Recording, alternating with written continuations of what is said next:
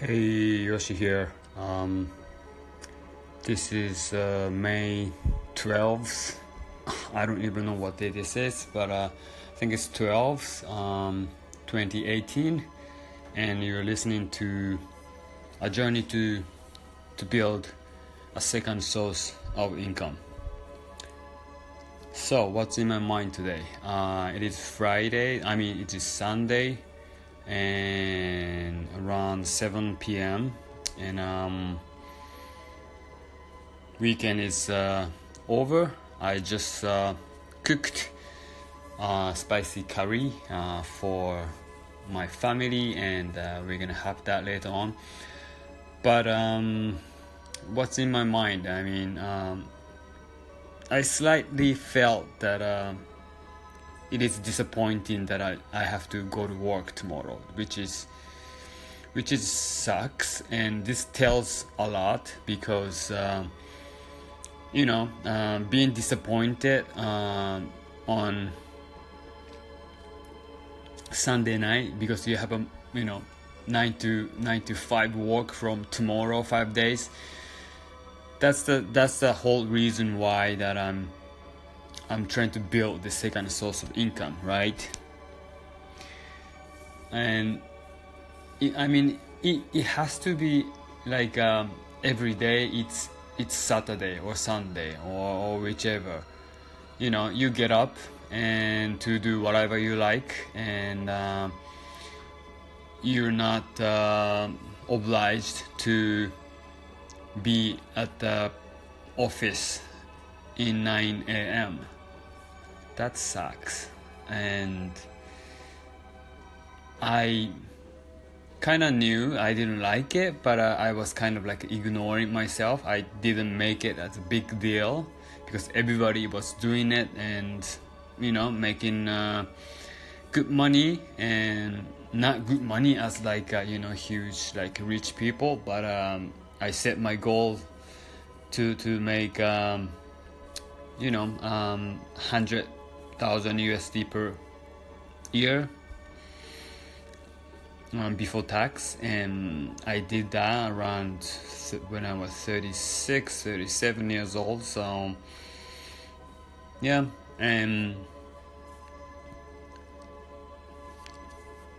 so i was um, i wasn't paying too much attention to uh, my feeling uh, or i was purposefully uh, you know not realizing it myself and it took me what like five years that I realized that um, this isn't it.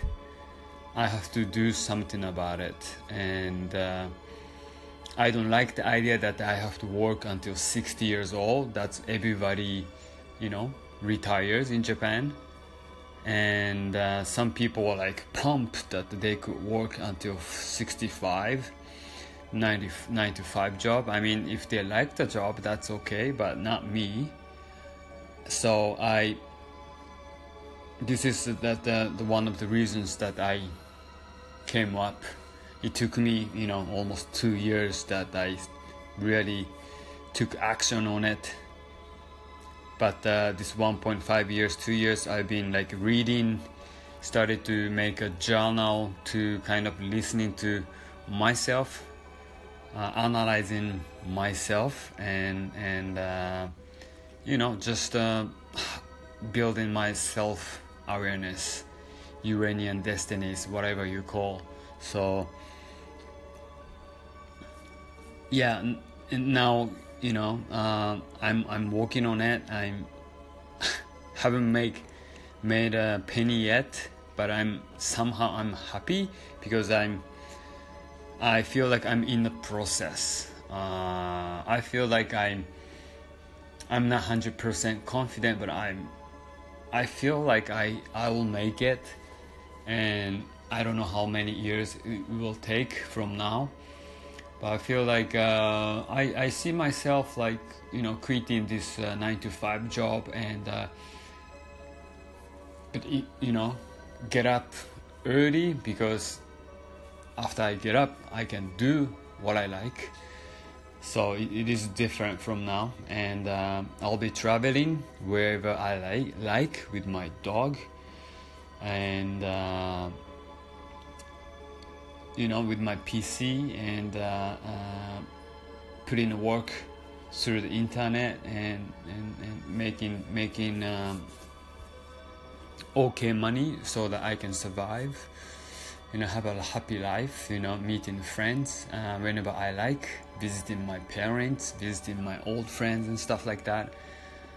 So I, I, I see that in my head. So even though i'm not making any money as a second associate but uh, i just feel that uh, i need to put this uh, work in like uh, what do you, what do you call it? This like a discipline. Like I I schedule what I do, and and uh, little by little, uh, uh, I step ahead, so that I'm getting to that goal. So yeah, this is this is. Uh,